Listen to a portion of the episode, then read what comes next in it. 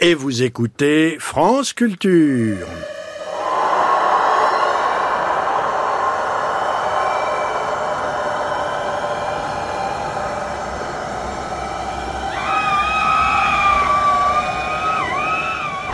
Et la beauté du monde d'une fille urinant dans le matin bleu. Joseph Incardona. Et pas d'erreur, c'est mauvais genre.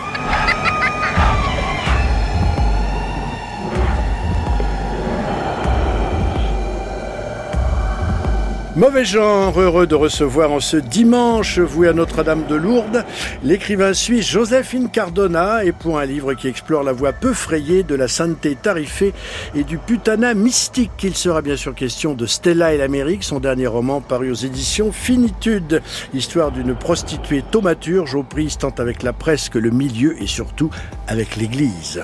Chronique en second temps d'émission, signée Céline Duchesnay, sainte et martyre et des bienheureux Hubert Prolongeau et Christophe Beer. Bonjour à toutes et à tous, bienvenue à Mauvais Genre. Alors comme je le rappelle, c'est la fête de Notre-Dame de Lourdes ce jour. Nous nous devions donc de faire une émission mariale, ce qui va être le cas avec vous, Joséphine Cardona. Bonjour. Bonjour François. Heureux de vous retrouver. La précédente fois, c'était pour un ouvrage qui traitait plus du milieu bancaire. C'était la soustraction des possibles. C'est ça, c'est ça. Et là, aujourd'hui, euh, l'argent, effectivement, n'est plus... L'héroïne a peu, bien peu d'argent, mais elle a l'essentiel. Elle a les, le bien suprême. Elle a la grâce. Elle a la grâce, qui vaut bien plus que toutes les argents. Tout l'argent possible. Donc, soyez le bienvenu à Mauvais Genre. Stella et l'Amérique, c'est paru, je le rappelle, aux éditions Finitude. Bonjour Céline. Bonjour François. Alors, voici, on va vous entendre vous exprimer sur l'ouvrage. Mieux que Marie-Madeleine. Donc, Mieux euh, que évidemment, ça Marie-Madeleine. m'intéresse. Voilà, Marie-Madeleine, dont vous êtes euh, l'historienne, on peut le dire. Euh, oui, enfin, c'est un, Marie-Madeleine. c'est un peu rapide, mais euh, je l'accepte. J'accepte ce titre pour l'émission, oui, si vous voulez. Très bien. Et fin d'émission chronique sur. Alors euh, sur les choses, un oui, livre oui, oui. euh, dont j'ai bien hâte de vous parler. J'ai vu- j'ai j'ai vu cela. C'est un livre. Aux éditions Mexico, c'est surtout ça Voilà. aussi qui est très important à dire. Absolument. Hubert Prolongeau, Bonjour François. que je salue. Quoi de neuf là, sur la question? Pas grand chose. Pas Là, je grand-chose, termine un roman mormon dont je vous ai déjà rabattu les Un roman sur Ah les Mormons, Sur pas un les roman mormons, mormon. tout à fait. Ouais. Pas une apologie de Joseph Smith qui pourrait rejoindre les préoccupations de, l'autre Joseph. Et, euh, et voilà, et ça arrive à la fin, donc c'est toujours le moment. Le c'est le moment tendu. Ouais, oui, mais euh, un peu excitant et soulageant, si tant Ouais. est que ça soit français, parce que parce que c'est long ces aventures. Très bien, ben, on sera curieux de lire Ah, les aventures euh, du, de- du monde mormon racontées par Hubert Prolongeau. Monsieur Beer, tout va bien? Tout va très bien, merci. Où en est Obsession 2 Euh, Je ne parle pas des ventes, je parle du rayonnement ah bah non, international. Je ne pense qu'aux ventes, mais j'espère qu'elles sont nombreuses. Voilà, en tout cas, on vous voit partout dans la presse. Ah bon? Art Presse, Libération, Oui, euh, oui, vous oui. êtes Télérama, il, il n'est vent que de bire. Bah euh, oui, c'est, ça n'est que justice. Et tout dernièrement, dans Libération, vous avez évoqué vos goûts musicaux. oui, oui, oui. Et oui. Ah Par- bah, les, par les exemple Noirs, euh, Daniel Prévost, que vous avez connu. euh, Tu m'as plu, qui- tu m'as plu. Ah bah oui, chanson magnifique. euh, quoi d'autre? Fernandel, Fais-moi des bleus. Chanté lors des 20 ans de mauvais les, les chasseurs de perles de Bizet. temps. Oui. Ouais, voilà, c'est assez éclectique. Donc à lire pour savoir de quoi se compose. Euh, voilà, puis les Berruriers Noirs. Tiens, tiens, on va en parler avec euh, notamment D'ici Céline. D'ici quelques semaines, on n'en dit pas plus. Non. Mais en tout cas, euh, la, la playlist de Christophe Beer est disponible dans Libération. Celle de Laurent Polleret, bah, vous allez, ma foi, l'entendre dans Mauvais Genre.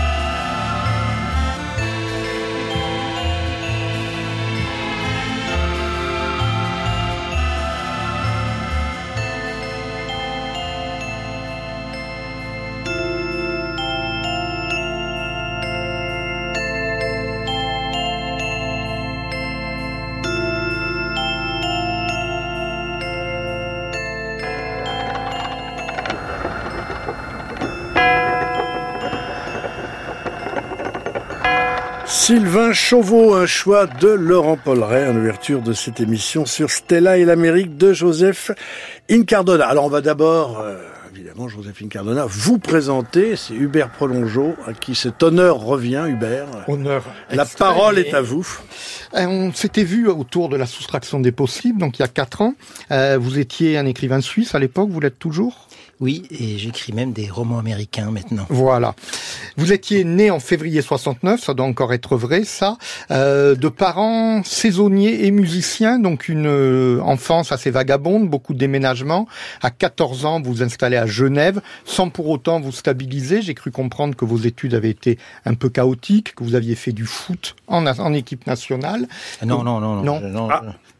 J'ai j'ai joué dans l'équipe réserve quelques mois d'une équipe de première division. Voilà. D'accord. Mais j'ai- je suis pas allé aussi loin. Bon, que vous avez fait ces multiples petits boulots sans lesquels un écrivain n'est pas un écrivain, que vous êtes allé en fac faire un master de Sciences Po, vous avez été journaliste avec euh, J'ai quelques... j'ai- j'ai voulu être journaliste. Oui, mais justement, On m'a quelques- empêché. pas un certain goût du bidonnage a fait Voilà. que vous avez pris la, la porte pour manque de rigueur, mais en même temps, ça révélait un tempérament euh, d'écrivain euh, qui vous amenait à nouveau à 10 ans de vagabondage, fait de plein de petits boulots, jusqu'à voir vos trois premiers livres publiés. Vous avez tourné un peu d'éditeur en éditeur. Vous êtes aujourd'hui un peu stabilisé chez Finitude, Oui, oui. écrivain, euh, éditeur bordelais, pardon.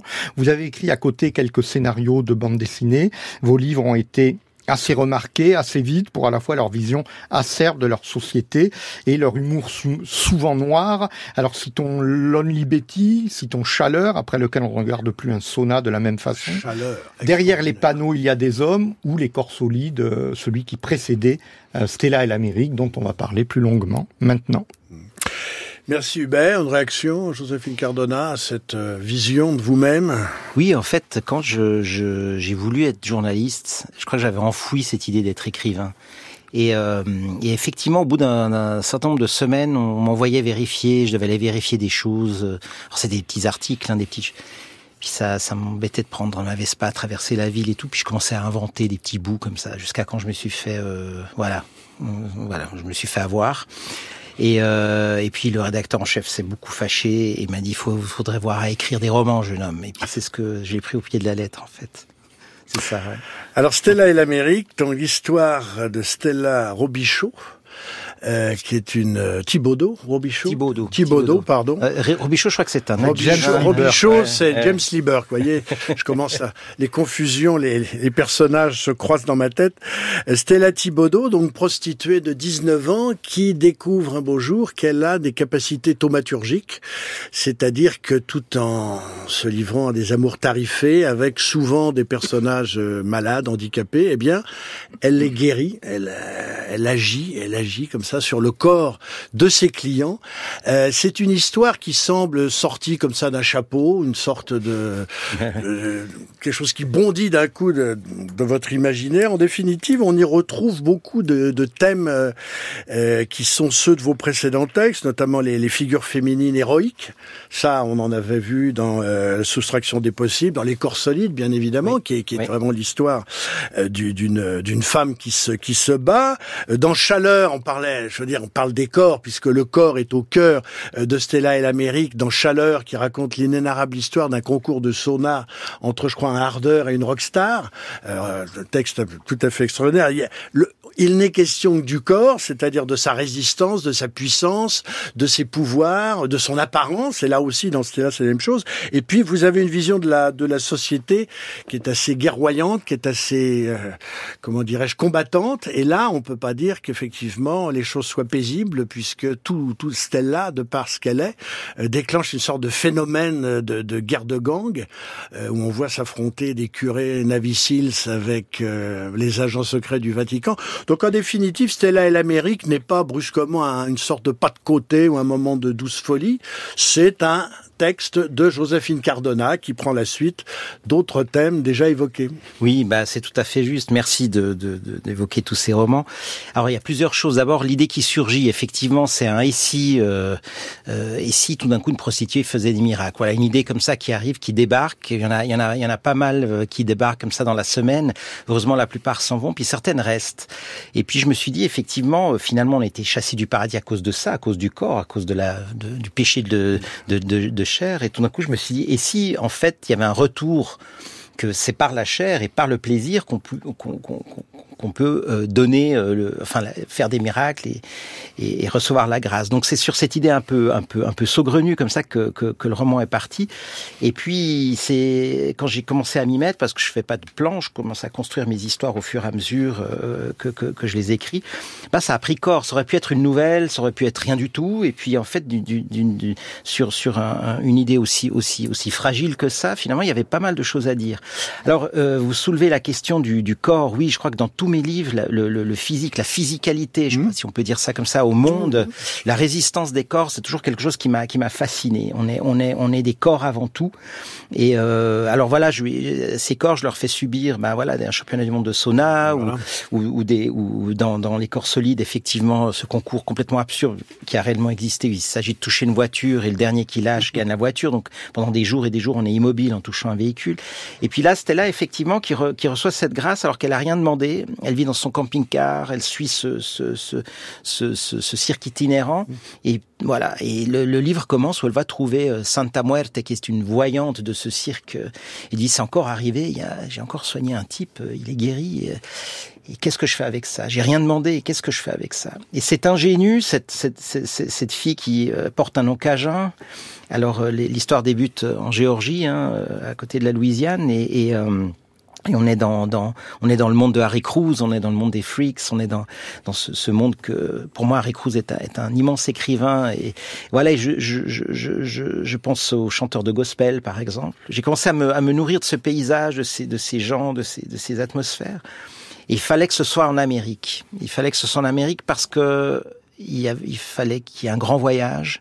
Et puis il fallait que ça se passe dans le pays du carton-pâte, finalement, où j'ai constaté avec le temps que les, les États-Unis sont peut-être le seul pays qui arrive à écrire son histoire en permanence, à la réécrire au-delà du réel, et nous la présenter comme quelque chose qui, qui est toujours glamour. Même les salauds sont glamour, même le voilà. Et, euh, et j'avais envie de d'aller sur ce terreau-là et d'aller et de finir à Las Vegas pour voir qu'est-ce qui se passe derrière le décor, derrière la ville de carton-pâte.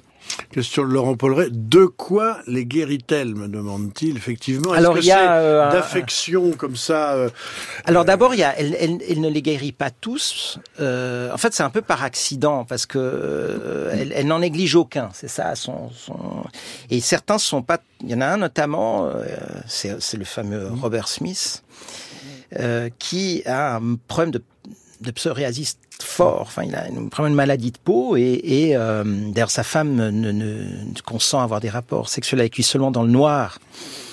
Et, euh, d'ailleurs, euh, il travaille à la poste et on l'a mis dans un petit guichet derrière parce que personne ne veut le voir.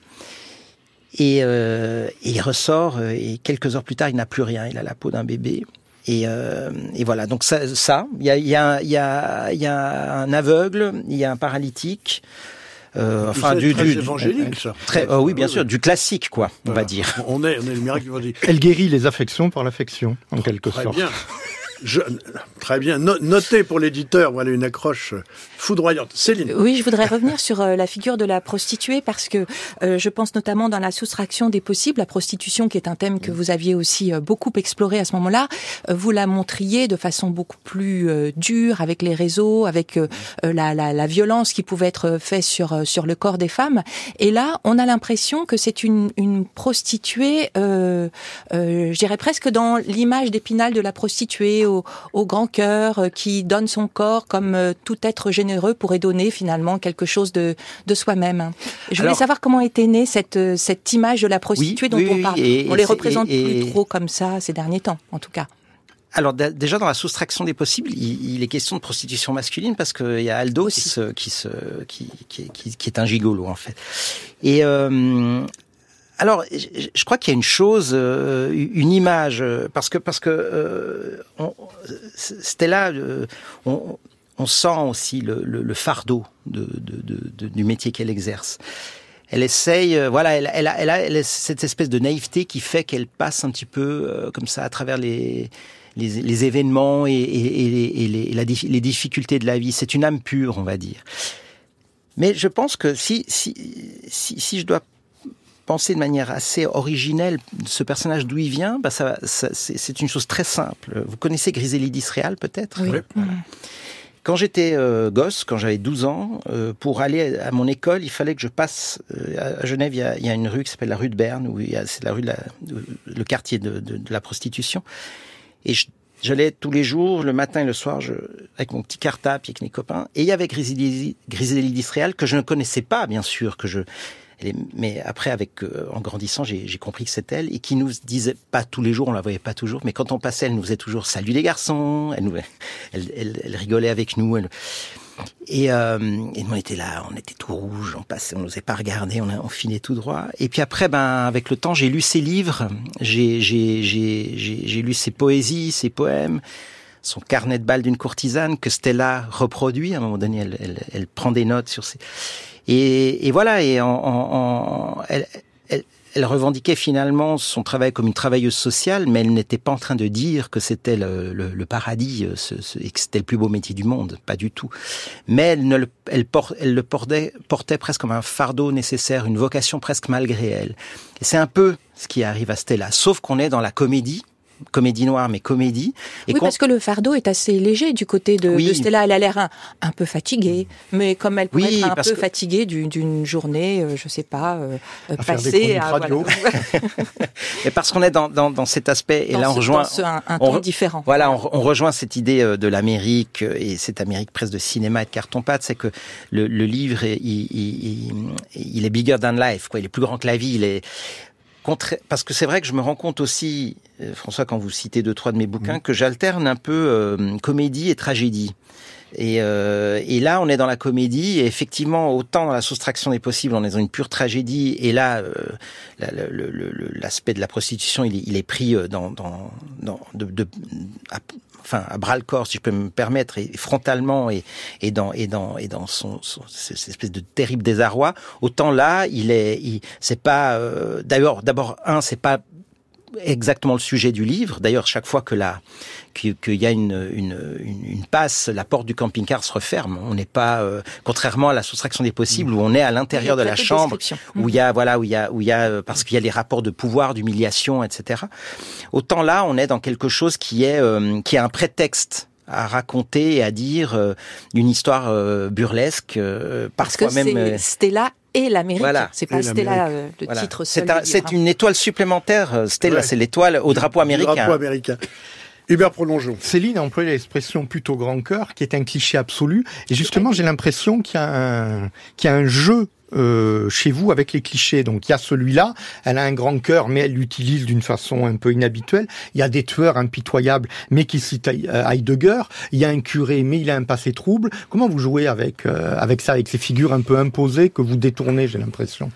Bah J'aime bien ces contraintes de, de, de l'archétype, et puis finalement on tourne toujours souvent autour des, des, des, des, mêmes archétypes, on tourne toujours autant, souvent sur, sur une, série de choses qui... Et, et, et ça me il me plaît de, de, bousculer un peu tout ça, de, de, de revisiter un peu ces, ces, ces, ces, figures, soit, soit la mythologie euh, liée à l'Amérique, soit ces figures euh, archétypales, voire clichés de, de, certains, de certains personnages, et puis d'en faire quelque chose d'autre, de faire un pas de côté, et puis de, les, de leur donner une, une épaisseur, de leur donner une humanité c'est quelque chose que j'aime bien faire. en fait, j'aime bien. Euh, je me rends compte que la, figure imposée finalement me plaît bien. Je, me mets moi-même des, des. Alors déjà, enfin c'est pas des défis, mais chaque livre n'est jamais écrit de la même manière. J'essaie toujours de trouver un, un angle d'écriture euh, dans la forme qui corresponde au fond de ce que je suis en train l'écriture est très différente de celle des corps solides. Enfin, pas peut-être très différente, mais en tout cas orientée de manière différente. Euh, et puis il y a l'idée de, voilà, de par exemple, dans Chaleur, je m'impose l'unité de, temps, de lieu d'action. Euh, dans les panneaux, la même chose avec l'autoroute. Voilà. Et il y a quelque chose, je trouve, dans la limite, il y a, énormément de liberté. Un extrait donc de Stella et l'Amérique de notre invité Joseph Incardona, lu par Christophe Beer.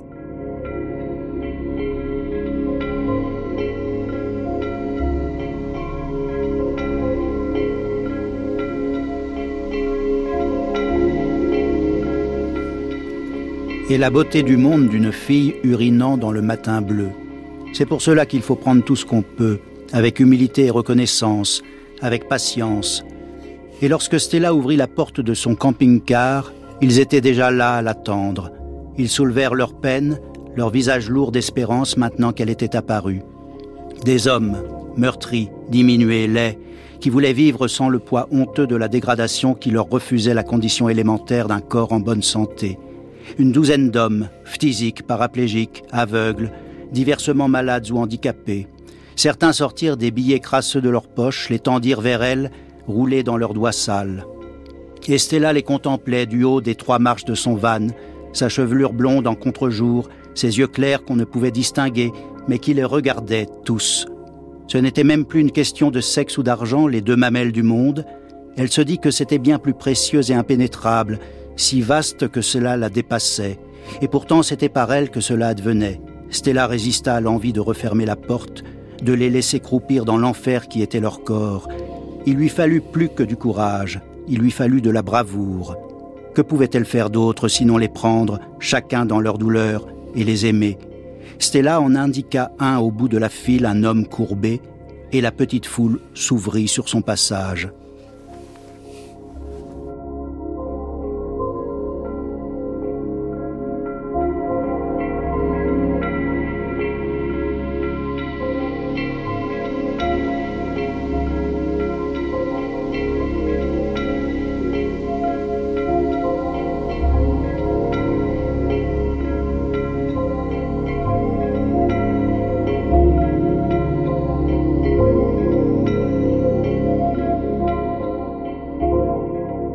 Extrait de Stella l'Amérique de notre invité Joséphine Cardona. Là, on est vraiment dans une scène euh, évangélique. Oui, on est dans une espèce de, lumière calme, euh, avec quand même, bon, euh, elle résiste à l'envie de claquer la porte, ce qui ne correspond pas vraiment au modèle de la, de la sainteté, mais quand même, il y a une sorte de lumière calme qui est un peu celle de la géographie, de l'évangile. C'est, c'est très étonnant, ça. Vous avez travaillé votre texte comment, là, pour, parce que des, des fois, autant, alors on n'est pas toujours dans cette tonalité, notamment quand les frères Bronski arrivent ou qu'on assiste au déballage et aux discussions pontificales, mais là, par contre, là, c'est Saint François d'Assise. Bah, en plus, c'est une, une, figure, euh, François d'Assise, qui m'a qui toujours fasciné. Et euh, alors, il faut dire aussi que je viens de là. C'est aussi ma, ma, ma, culture. Moi, je, viens d'une famille, euh, enfin, d'un côté la Sicile catholique, d'un autre côté euh, une Suisse catholique aussi, euh, qui n'est pas toute catholique, mais mais et pas toujours catholique non plus. Mais ce que je veux dire, c'est aussi, euh, voilà, euh, ces tableaux de la Renaissance. Euh, je me souviens, je sais pas, que j'étais gosse, mes parents regardaient le film Jésus de Nazareth de Zeffirelli. Enfin, ils regardaient là, c'était une sorte de série, etc. Et toutes ces choses-là, elles sont. J'ai quand même été euh, communion, confirmation. J'ai été enfant de cœur aussi. Enfin, j'ai quand même baigné aussi dans. dans... Donc ces, ces images-là, elles me, elles me, elles, elles, font aussi partie de, de, de de, de, mon bagage, on va dire. Et puis c'est vrai qu'en écoutant, c'était très bien lu, merci. Euh, le, le, il y, a, y, a, quelque chose. Euh, je voulais dire deux choses. Je voulais, ça m'a fait songer que on parle des thèmes, euh, de tout ce qu'on veut, mais après, et, et, je le dis en toute humilité, c'est essayer d'écrire. C'est c'est parce que finalement le, le, le, nœud de la guerre, il est là. C'est l'écriture. C'est c'est comment comment comment on raconte une histoire. Et puis effectivement, euh, en écoutant, parce que moi je relis pas mes, mes livres, euh, on les relit plus, on peut plus les voir quand après les épreuves, c'est fini. Et là, en, écoutant et avec cette distance, tout d'un coup, effectivement, je ressens la même chose, de quelque chose de très calme, de très apaisé, et qui va. Euh, on dit que c'est un livre qui va à 100 à l'heure souvent. Ben, en, fait, pas autant 100 mmh. à l'heure que ça. Il y a ces moments d'apaisement, ces moments de il y a vraiment cette, cette, image de Madone qui, qui, est, qui, est, qui est là et, et effectivement on est au-delà de la sexualité, on est au-delà du plaisir, on est, on est dans quelque chose d'autre. C'est un moment de recueillement presque. Hubert Pongeau. Vous intervenez vous-même dans le récit par moment. Pourquoi Pourquoi cette présence de l'auteur Pourquoi euh, alors ça, c'est une, question qui, qui parfois m'échappe aussi. j'ai constaté que ça fait quelques livres. Euh, j'ai fait ça avec la soustraction des possibles, un, un peu dans, dans, dans les corps solides, là davantage. Je crois qu'il y a une question qui me, qui me taraude tout, tout au long de mon métier d'écrivain depuis quelques années maintenant. C'est qu'est-ce que ça veut dire d'écrire un roman au XXIe siècle? Qu'est-ce que ça implique? Qu'est-ce qu'on euh, trouver le petit pas de côté, le, trouver euh, être à la fois dans à la fois raconter une histoire que l'écriture devienne pas absconce et qu'on et qu'on et qu'elle rebute à l'histoire, mais en même temps de trouver la fluidité dans les mots, de trouver, de restituer ce qu'on, ce qu'on, ce qu'on, peut-être une personnalité. Je sais plus qui c'est qui disait avant d'apprendre à écrire, euh, apprenez à vivre. Et, et, euh, et donc c'est c'est c'est euh, il y a ce questionnement sur le roman, ce qui fait que par moment, je, je, je même et je l'ai constaté après coup, exactement au milieu du livre, il y a je m'adresse au lecteur en disant j'ai un coup de mouche, je sais pas comment continuer, comment je vais faire. Oui, là j'ai un exemple, page 114. C'est pour un tel moment de grâce que je suis né en verso et pour le dire que je suis devenu écrivain. Mais là, c'est pas les, narrateurs. Euh, c'est moi. C'est vous qui, qui, qui, parlez. Et il y a, y a des, des, des, moments où vous vous tournez vers le public et où vous le prenez à partie. C'est vrai que c'est ça, ça, donne une dimension euh, extrêmement euh, singulière, Hubert. Et vous avez écrit des, une trilogie beaucoup plus autobiographique, sans l'être totalement. Est-ce que euh, euh, comment ça s'inscrit ça, euh, ces romans très fantaisistes, peu réalistes, et, et, cette veine plus autobiographique? Vous les mariez Vous c'est un besoin aussi d'être plus présent, de, de, de, marquer le travail de l'écriture? Alors les romans plus autobiographiques sont toujours des romans. C'est ni de l'autofiction ni de ni de l'autobiographie. Je dis toujours que c'est du roman. Simplement, il se base sur des sur des faits beaucoup plus concret et réel. Après, voilà, on prend des choses qui se sont passées à différents moments, on les met ensemble. Il y a des choses qui sont modifiées, d'autres inventées, d'autres qui sont telles quelles. Mais ça, c'était mes romans du début c'est cette euh, trilogie, j'ai une sorte de d'alter ego j'avais euh, André Pastrella qui était comme Arturo Bandini chez Fante euh, et, et c'est vrai que souvent quand on commence à écrire, sans doute on s'appuie sur un peu sur son expérience, sur des choses qu'on et on par contre, on pourrait penser qu'il y a plus de choses réelles ou proches de moi parce que j'écrirais en jeu. Et en réalité, si je prends par exemple les corps solides, il y a, y a un personnage qui, qui, qui s'appelle Anna qui est une femme, et pourtant il y a énormément de moi dans, ce personnage d'Anna, bien plus que pas mal de romans où on pourrait penser où je me suis mis en jeu et puis en réalité c'est un jeu un, jeu fictif. Et donc euh, en, en, réalité je me rends compte qu'on peut-être c'est les personnalités un peu éclatées euh, y a, y a, y a, vous savez, je ne sais pas si vous avez euh, Le Miroir des mensonges de Léonie Bischoff, une bande dessinée sur Anaïs Nin qui est absolument magnifique. À un moment donné, elle, elle dessine Anaïs Nin qui casse un miroir et tout d'un coup elle se voit morcelée dans 4, 5, 6 bouts de miroir, des bouts de visage, un peu à la Picasso. Et en fait, c'est elle. Elle est complètement morcelée, mais c'est elle. Son, son unité, elle est là. Et je pense que peut-être qu'on est dans beaucoup de ces livres où on, justement, où on, on là, ce que vous dites avant sur, sur cette description, sur cette scène, il y a des choses vraiment très proches de moi, sans doute, de, mon, de, de choses que j'ai pu voir, sentir, qui, qui sont exprimées là. Et euh, j'ai toujours pensé que dans la fiction, on disait, on disait, on, on mentait pour dire le vrai et, et qu'on disait beaucoup de nous en fait. Moi, j'aimerais bien revenir sur euh, sur la religion. Vous dites que vous avez baigné dans, dans cette euh, culture catholique. Euh, tout de même, la manière dont vous représentez le, le pape, les discussions euh, au Vatican par rapport justement à cette peut-être sainte, le fait. Je, alors, je, je voudrais pas trop avancer dans l'histoire, mais il me semble que très vite on sent que Stella est en danger à cause oui. du Vatican. pour le coup, vous représentez un Vatican avec des méthodes pas très catholiques. Alors j'ai euh, effectivement, enfin on peut le dire parce que ça vient assez vite. Il me semble, euh, voilà, c'est pour ça que j'ai été prudente euh, tout à coup.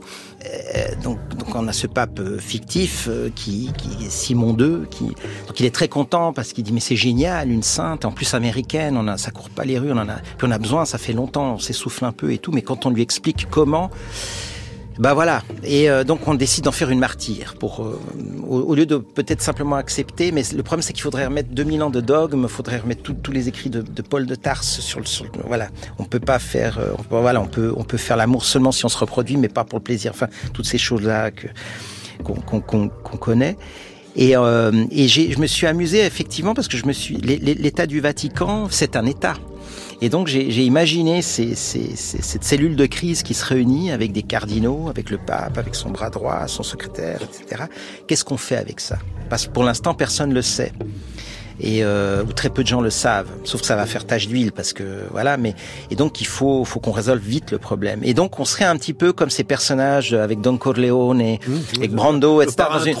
Et d'ailleurs et d'ailleurs la, la salle où il se retrouve, elle est un peu dans l'obscurité avec des avec du bois, avec des grosses tentures. On est on est dans quelque chose d'un peu inquiétant mmh. et on est on est dans on est dans dans le haut clergé. Vous, vous, parliez avant de François d'Assise, ben c'était le bas clergé par excellence. Ah oui, c'était voilà, c'est de très bas. Voilà et, et et, finalement, le père Brown, c'est un gars du peuple, c'est un gars qui est là, et, on retrouve cette dichotomie de la soustraction entre les, grandes richesses, les grands, et puis les, petits qui veulent devenir grands ou qui veulent rester petits. Enfin bref. On va retrouver Stella, deuxième lecture de Christophe Beer, donc de Stella et l'Amérique, de Joséphine Cardona.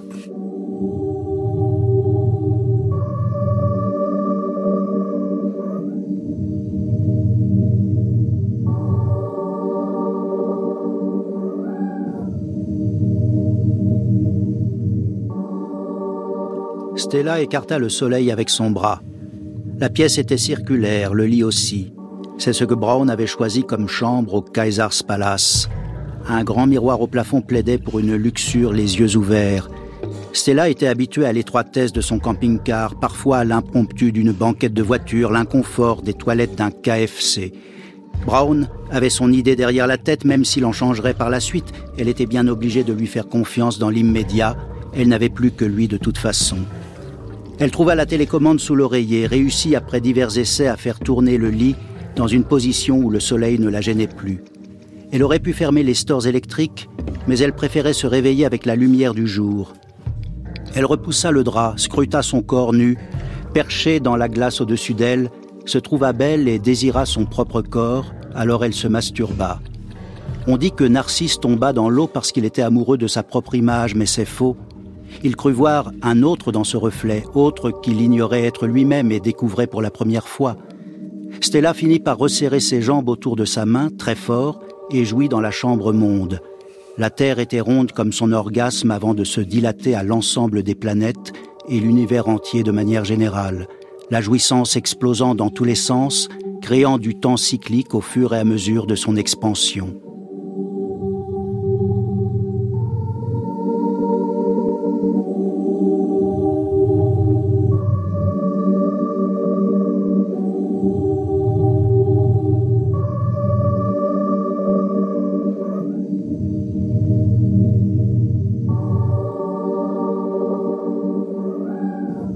Culture, Mauvais Genre, François Angelier. Là, le chant des sphères par Laurent Polleret. En tout cas, alors là, là, on a véritablement, on n'est plus dans, je dirais, une littérature réaliste, sociale, dans une sorte de thriller américain. On est véritablement dans l'explosion cosmique du, personnage. D'ailleurs, vous, vous dites de lui que c'est une vierge à l'envers, un moment. Et, et, plus loin, Joséphine Cardona, vous écrivez Stella était l'abondance. Tout ce que 2000 ans de christianisme bigot ont corseté, la générosité du corps, le don de soi, la vie pulsant dans ses veines, la force de vie, l'allégresse des constellations, en expansion des cellules qui se multiplient, etc. Et vous ajoutez, là c'est l'écrivain qui parle, je m'emporte, désolé. Donc vous, vous, avez cité votre personnage à un point précis où il n'est plus véritablement un personnage de roman, où ça devient une sorte de signe astrologique presque elle devient, mystique. Elle, devient, elle devient une icône euh, d'une certaine manière aussi.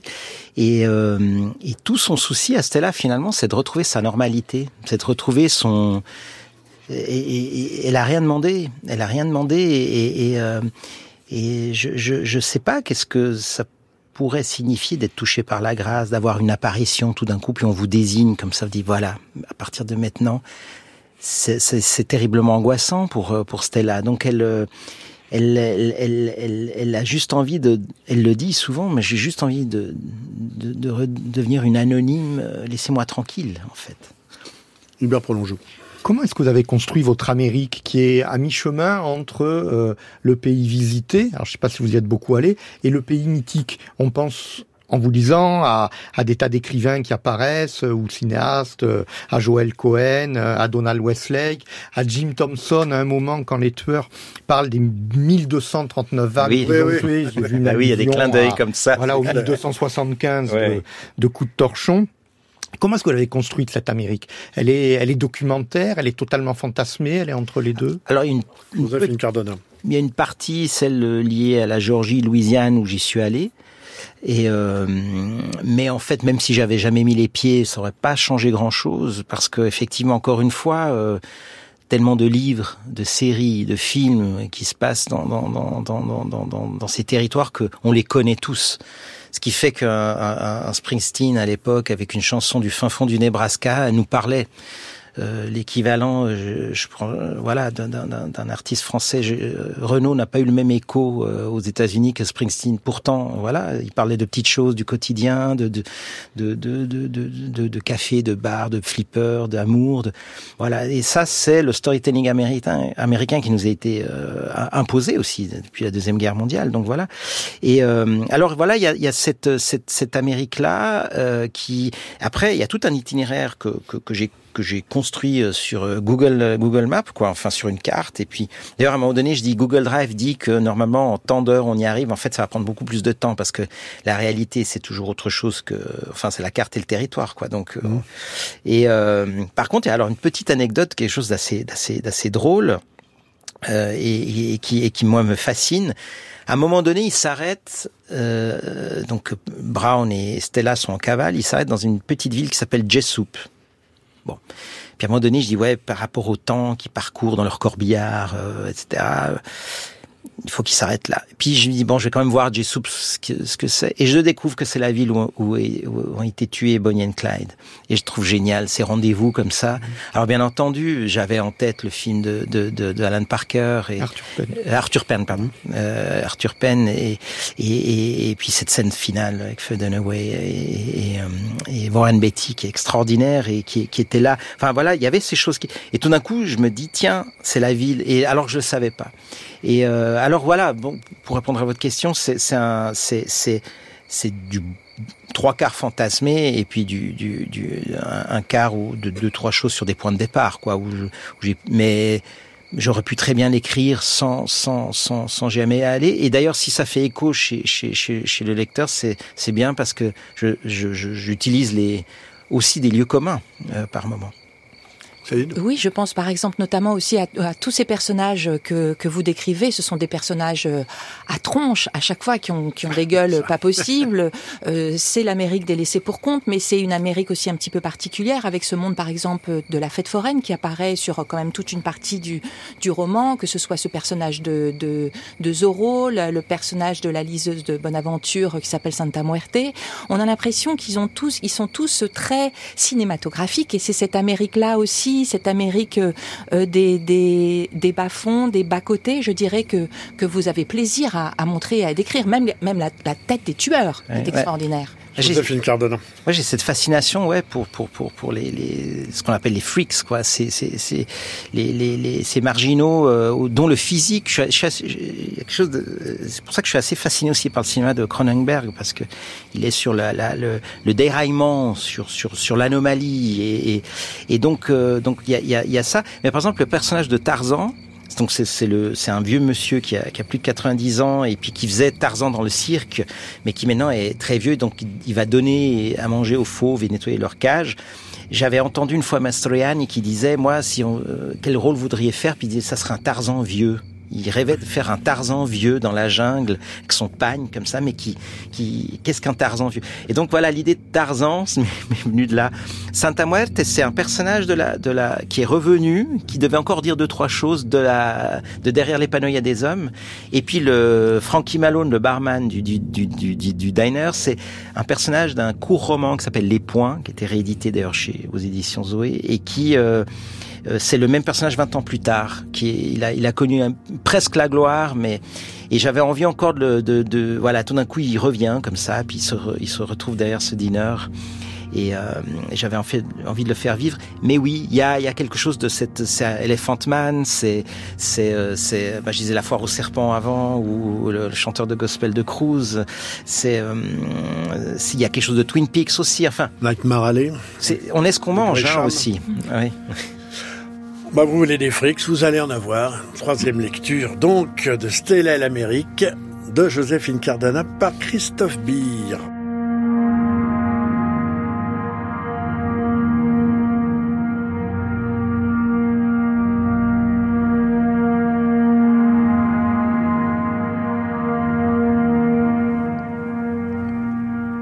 Ce n'était pas grand-chose, une enceinte rectangulaire d'un hectare environ, avec quelques manèges pour les mômes et les plus grands, des stands d'animation, de nourriture et de boissons.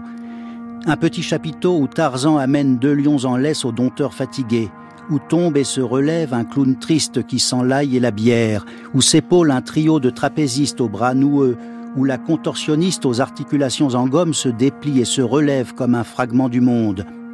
Mais aussi, sous la tente de la cour des miracles, on trouve la femme à la peau de serpent, l'homme aux couilles d'éléphant, les frères siamois partageant leur cerveau.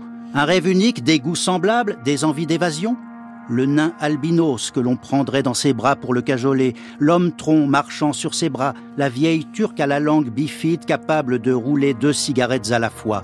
Et puis l'homme qui pleure, celui de l'amour perdu. On se demande comment il peut produire tant de larmes sur commande, les stries creusées dans ses joues comme deux rigoles sans rire, une douleur si grande comme un lac de pure douleur. Et enfin Santa Muerte, sa boule de cristal, elle qui voit loin, elle qui en réalité ne lit pas dans les mains ni dans les cartes, mais dans les craquelures des rides et les yeux meurtris. Santa qui lit dans la souffrance de l'espoir qui s'amenuise.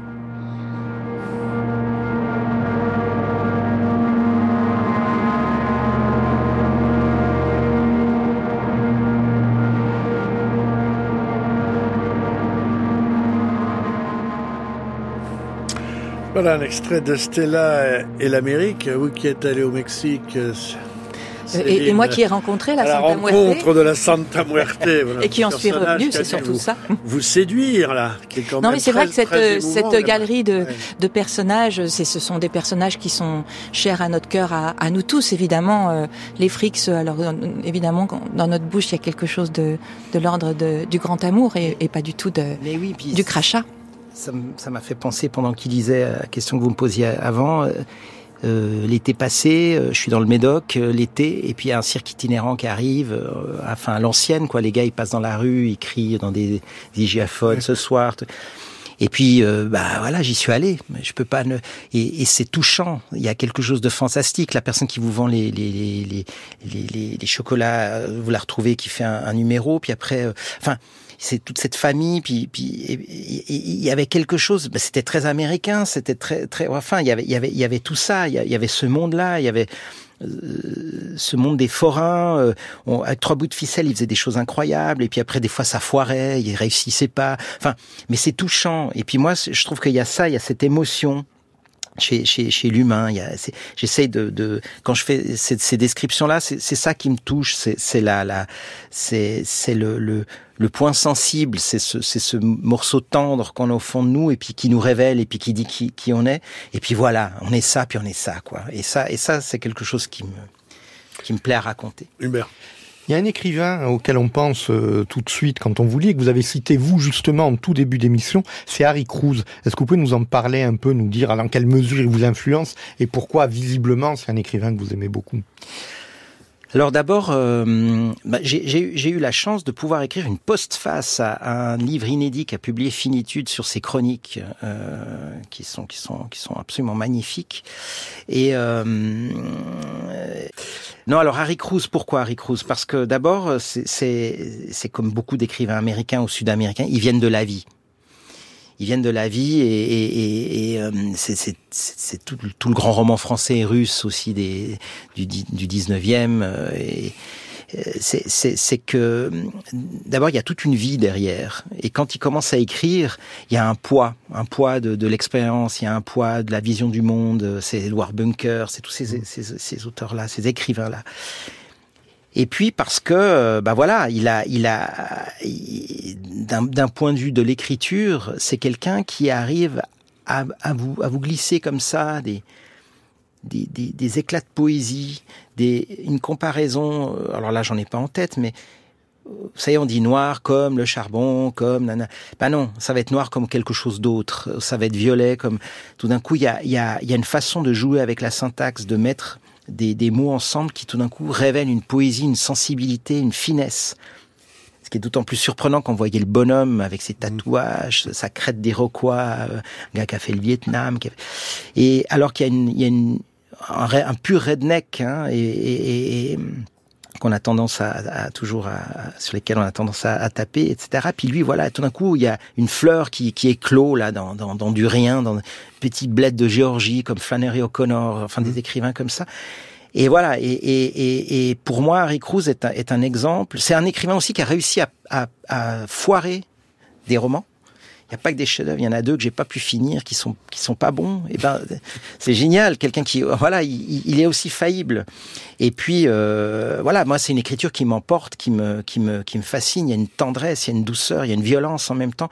Il y a la vie, la vie qui est, mhm. qui est distillée là-dedans, quoi. Et il y a Steinbeck avec, il y a plein d'autres écrivains comme ça. Qui Mais vous vous allez pas limiter jusqu'à nous faire un roman pas bon pour le prochain. Très bien. Moi j'ai un éditeur qui, Robert Coupé, Robert Coupé de Question de Laurent Polleret pour finir, Joséphine Cardona. Ça aurait pu être Stella et l'Europe? Non. Pourquoi? Bah parce que on, la connaît trop bien cette Europe. On a, on a, puis on est, on, c'est difficile de s'extraire, de s'y extraire. Là, là, on peut rêver, on peut, on peut imaginer, on peut, c'est loin, c'est, c'est, c'est, c'est comme quand vous allez au Cinoche euh, et puis tout d'un coup vous allez voir un truc qui vous emmène, vous allez voir Fargo, puis tout d'un coup vous êtes dans on parle de vous, on parle de problèmes. L'espace américain libère des. Oui, alors ça aurait pu être, euh, ça aurait pu être dans l'espace, j'en sais rien, mais j'ai l'impression que, bah déjà Stella et l'Europe, ça, ça sonne moins bien. alors que j'adore l'Europe, attention, c'est pas, euh, enfin c'est un continent. Euh, Dieu, Dieu, sait s'il si, y, y, a plein de choses magnifiques, mais mm, ça n'aurait pas pu coller avec le propos. Eh ben, c'est très bien que ce soit l'Amérique. Joséphine Cardona, on recommande bien évidemment ce roman aux éditions Finitude, Stella et l'Amérique.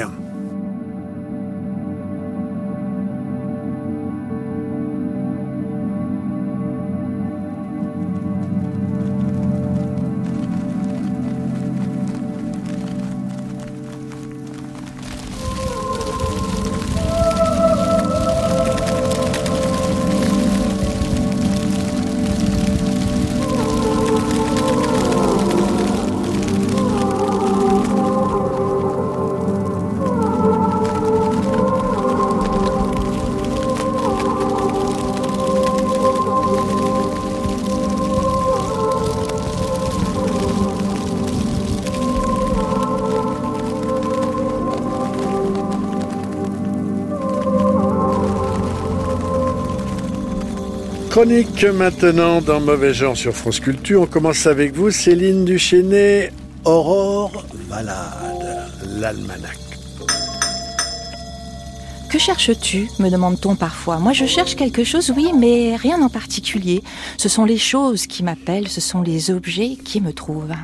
Voilà ce que répond À celles et ceux qui l'interrogent sur sa collection de sonnettes. Une collection démarrée un jour dans une brocante où il a aperçu sa première sonnette déposée sur un tas avec d'autres objets abîmés. Puis il en a trouvé une autre, et puis une autre, et puis une autre, toutes sauvées de l'oubli, dit-il. Car chaque sonnette a son odeur particulière, sa forme, son son. Marco parle même de voix, son mécanisme à découvrir et à réparer. Alors sur la photo d'Aurore Valade à qui il s'est confié, on le voit posé devant son armoire aux deux battants grand ouverts, laissant apercevoir l'ampleur de sa collection. Marco fait partie des 33 collectionneurs présentés dans le livre Les choses d'Aurore Valade aux éditions Mexico. Un livre qui réunit toutes sortes de collectionneurs avec toutes sortes de collections. Des petits cochons aux sculptures de marbre, en passant par les bouchons de vin, sans oublier les trésors durs, les trésors que l'on peut trouver dans les poubelles. Aurore Valade accorde à chacun la même importance, un texte et une photo.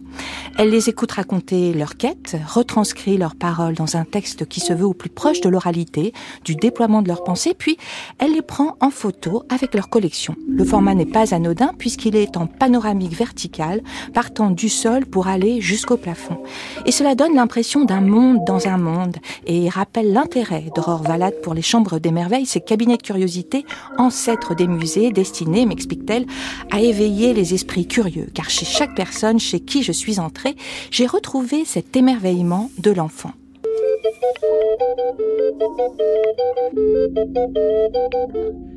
Il y a par exemple Henri qui vit en Camargue et que l'on voit danser dans sa cave entourée de flûtes et de longues cannes dites de Provence, dont certaines vont jusqu'au plafond. Henri est musicien, il collectionne les instruments avant, il en fabrique aussi, il en invente au gré de ses récoltes, car lorsqu'il marche dans les champs, il voit les cannes dressées vers le ciel comme autant de futurs instruments de musique. Sur la photo, il tient entre les mains une étonnante flûte en terre de l'artiste Marie Picard, en forme de double oiseau et qui produit deux sons comme celui que l'on vient d'entendre. Et puis, il y a aussi des collections plus anciennes comme la collection pomologique composée d'un millier de variétés de pommes et de poires.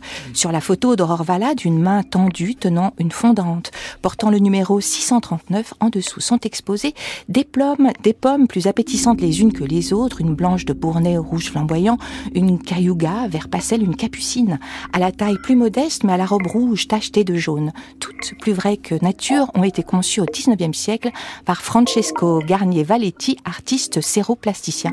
Elles sont à découvrir au musée des fruits à Turin. Et puis, pour réunir ces 33 collections, il fallait bien un écrin, un objet livre où l'on sent que tout a été étudié et finement réfléchi, le format vertical, l'impression marseillaise, le papier italien, la reliure permettant d'ouvrir le livre à plat, le graphisme, la mise en page. Tout a été conçu par Laetitia Bianchi qui a créé cette maison d'édition en 2021 et qui mêle son savoir-faire contemporain très imprégné des avant-gardes à celui plus ancien d'autres cultures. Le résultat, tout en sensualité, fait plaisir à l'œil et aux mains. Donc les choses, c'est un livre qui est publié aux éditions Mexico avec les textes et les photos d'Aurore Valade.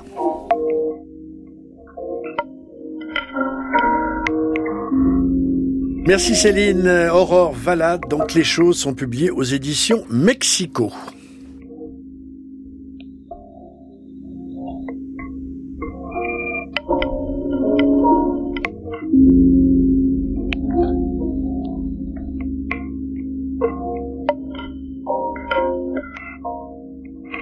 Hubert Prolongeau. On parle là de, de la disparition d'Hervé Snout, qui est un roman d'Olivier Bordassar. Olivier Bordassar, qui, comme Joséphine Cardona, a eu le plaisir de s'asseoir dans ce fauteuil il y a, il y a quelques années. Euh, c'est une histoire de famille, de famille au pluriel. Il y en a une en 2004, les Rébert, qui est une famille d'accueil et qui reçoit Gustave, un adolescent à problème, qui a passé quand même beaucoup plus de temps à prendre des torgnoles qu'à regarder l'île aux enfants, et qui va se lier avec Gabin, le très gentil enfant du couple. Et puis il y a une deuxième famille, elle comprend en 2024, les snoots de bons bourgeois, un peu dans l'air du temps qui s'apprête à fêter l'anniversaire du père Hervé, qui est directeur d'un abattoir. Mais voilà, au moment où, alors que le bœuf mironton mijote, Hervé n'arrive pas. Le livre nous donnera bien sûr les clés de euh, sa disparition. L'explication sera d'ailleurs pour le moins saignante et elle fera se rejoindre les deux familles. Hervé Bordassar ne nous a jamais habitués à faire dans le rose, mais là, il se surpasse. Le livre touche à plusieurs genres. Il y a l'intrigue policière, bien sûr, mais il y a aussi une dénonciation poussée du monde des abattoirs et de la souffrance animale. Il y a deux plutôt portraits de famille assez grinçants et une construction, une construction audacieuse qui multiplie les lieux et les époques. Il y a même pour couronner le tout un hommage à Georges Perec. C'est réussi, c'est étonnant, c'est détonnant. Pour rester dans la métaphore charcutière et employer une expression aussi surannée que parlante, Bordassar, ça envoie du pâté. très bien, très bien, Hubert. Euh, et une mention, voilà pardon. vous dire. Voilà, une mention importante et j'espère qu'on aura peut-être l'occasion de consacrer une Eh émission oui. entière à cet Deuxième événement. en avril. Oui, il y a euh, les éditions de l'Olivier qui ressortent 30 ans après euh, la collection Point Roman, l'intégrale, c'est du moins ce qui est prévu, de Eric Ambler. Eric Ambler, c'est un peu le père spirituel de John Le Carré, le fondateur du roman d'espionnage de manière plus globale. On aura donc en, en hors d'œuvre le masque de Dimitrios qui est sorti le 9 février et Je ne suis pas un héros qui sera là le 12 avril. L'an prochain, on en aura deux autres et on espère, on espère très fort que l'Olivier persistera et qu'on aura à nouveau tout Eric Ambler de disponible. C'est un des très très grands du roman et sans lui, peut-être euh, John Le Carré et Graham Greene n'auraient pas été tout à fait ce qu'ils sont.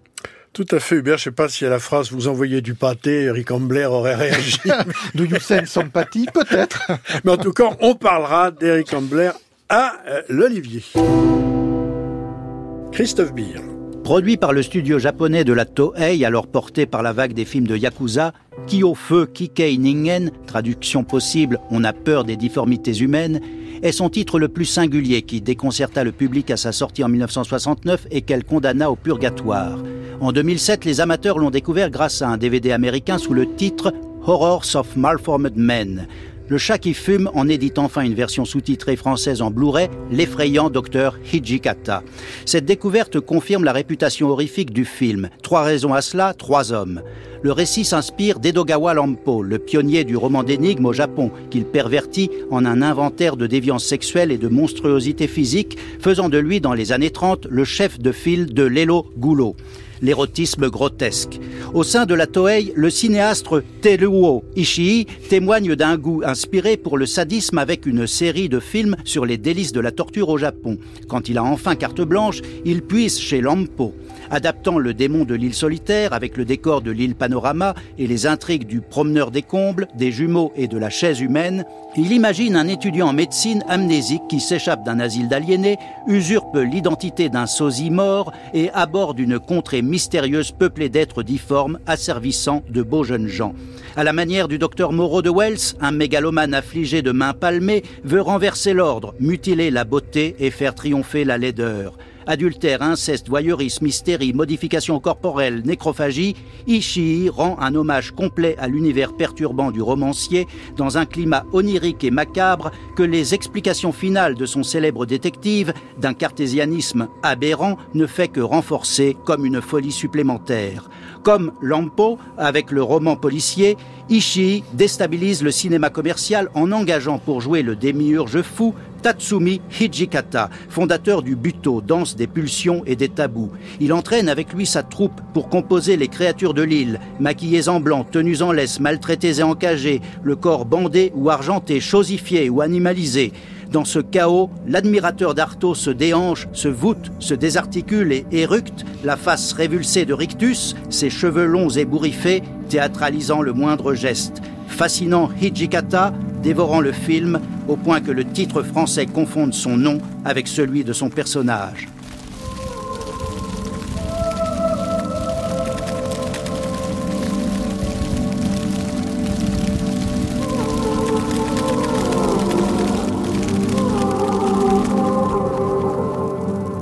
Merci Christophe Beer, merci Joséphine Cardona d'avoir été l'invité ce soir de Mauvais Genre pour Stella et l'Amérique, qui est dorénavant une de nos icônes. Les ouvrages évoqués en chronique Aurore Valade, les choses aux éditions Mexico, Olivier Bordassar, la disparition d'Hervé Stout, c'est à La Talente, et puis Eric Ambler réapparaît aux éditions non de, Noël. De Noël, autant pour moi. Et puis Eric Ambler réapparaît aux éditions de l'Olivier. Là, pas d'erreur. Et puis surtout, l'effrayant docteur Ijikata, c'est aux éditions Le Chat qui fume, toute l'équipe de Mauvais Genre, Laurent Podré, Ludovic Auger, Claire Poissignon, Céline Duchesnet, Claire Martin Dugard, Hubert Prolongeau, Christophe Bier et François Angelier vous remercie d'avoir suivi Mauvais Genre.